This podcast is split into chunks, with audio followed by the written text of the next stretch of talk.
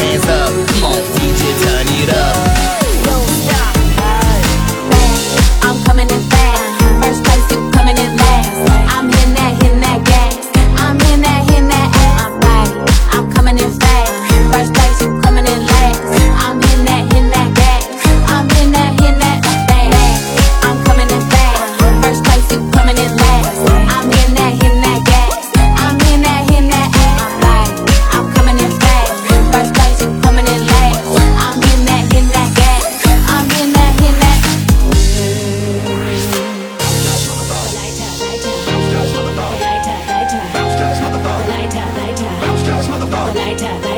Lighter, lighter.